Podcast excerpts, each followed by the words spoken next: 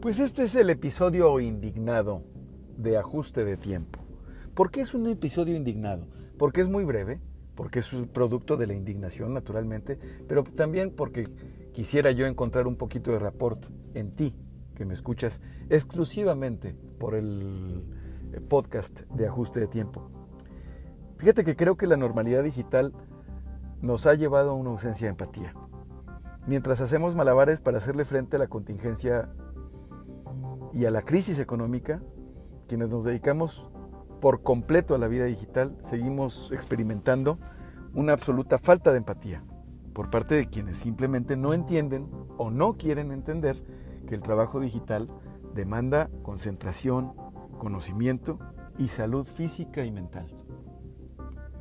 Si para la mayoría de las personas el uso de servicios de mensajería como WhatsApp o Telegram se ha normalizado, esto no les permite visualizar el constante bombardeo de notificaciones y demandas que recibimos quienes nos dedicamos a la publicidad digital. Si a lo anterior le sumamos que hemos perdido la buena costumbre de ponernos en los zapatos del otro, esta costumbre se llamaba empatía. y nos importan muy poco la hora, las condiciones, el día y las circunstancias que está atravesando nuestro interlocutor antes de enviarle un mensaje o llamarle, pues la cosa se complica. Además de los mensajes en la madrugada, muy temprano por la mañana, a la hora de comida o tarde por la noche, nos enfrentamos a la demanda de respuesta inmediata de quienes los envían y por lo general, dicha demanda no es en buenos términos, sino con el tufo de la exigencia, ya sea con un sinfín de signos de interrogación, sugiriendo que nos hemos olvidado de ellos, con alguna frase en puras mayúsculas que significa gritar, o con la llamada casi inmediatamente después de haber enviado el mensaje. El suponer que el destinatario de nuestro mensaje se encuentra a nuestra disposición todo el tiempo no solo es injusto, sino egoísta.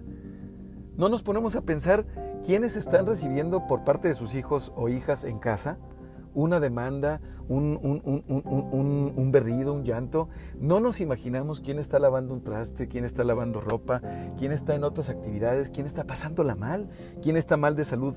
Ya no nos importa la hora que sea lo que prevalece, lo que predomina hoy en día es nuestra ansiedad, nuestra urgencia. Yo voy a mandar ese mensaje, no me importa la hora que sea. Yo voy a escribir este correo y lo voy a enviar, no importa la hora que sea. Lo importante soy yo, lo importante es mi egoísmo, lo importante es mi urgencia. No me pongo a pensar qué pueda estar atravesando la otra o el otro que se encuentra al otro lado del celular, al otro lado del WhatsApp, al otro lado de la pantalla. Y peor aún, si cuando no recibimos respuesta no tenemos la capacidad de esperar, de tener paciencia y de darle la oportunidad al otro, pues de que se reconfigure, de que llore, de que se eche un baño, de que, de que tome un té, de que se tome un respiro, de que descanse incluso de que descanse. No sé si te has fijado, ya para terminar este muy breve episodio, no sé si te has fijado que ahora trabajamos mucho más. ¿Por qué? Pues porque las distancias, los desplazamientos, el andar en el coche, el subirte a un taxi, a un Uber, el, el ir a un lugar a ocurrir personalmente, pues ya no se da mucho en esta contingencia. Entonces, las reuniones que tenemos son a distancia, sí, por videollamada, sí, pero son sustanciosas, al grano, productivas, a lo que vamos. Entonces termina uno el día con la sensación de estar completamente quemado del cerebro y del cuerpo. Burnout, que le dicen. Entonces, mira, yo tengo 42 años, pero creo, creo que me desempeño en un mundo de 35, 37 años de edad más o menos, porque es la raza con la que convivo y es la raza con la que me entiendo muy bien.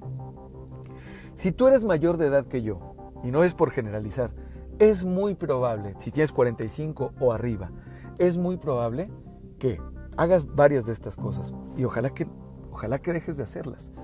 Sobre todo si perteneces al Grey Market, que son nuestros padres, los abuelos de nuestros hijos, si tienes más de 65 años, más de 60, es muy probable que seas parte del 78% de las personas que pasan las fake news a través de WhatsApp el gray market, las personas mayores a 65 años, pues pasan cadenas, pasan chistes, pasan, pero, pero pues esto es una pérdida de tiempo. Y esto es además atenta contra las libertades y contra la información. Entonces, no mandes cadenas, no hagas grupos por nada y no contestes en los grupos a una persona delante de todos. No lo haces ni en tu familia. Imagínate nomás. Otra de las cosas es, por favor, toma en cuenta los horarios. Luchamos mucho desde hace años y el primero de mayo, este, el 3 de mayo, fue la matanza, la, masacre de los trabajadores de, de Chicago. Y lucharon por una jornada laboral de 8 horas. Hoy estamos trabajando arriba de 12. Por favor, ten en cuenta eso. Y tenle más respeto a los trabajadores masacrados. Porque bien que te das el primero de mayo, paquetón, pero no lo respetas todos los demás días. Y otra cosa, para todas las edades, ¿eh? otra cosa muy importante. WhatsApp, Telegram, Facebook, Instagram, son como la música también, como la plática, como el sexo. El silencio los espacios muertos pueden ser suplementarios, son necesarios y hasta eróticos, porque no permiten ver. No sean, no seamos pornográficos y léperos. Gracias, nos escuchamos el lunes.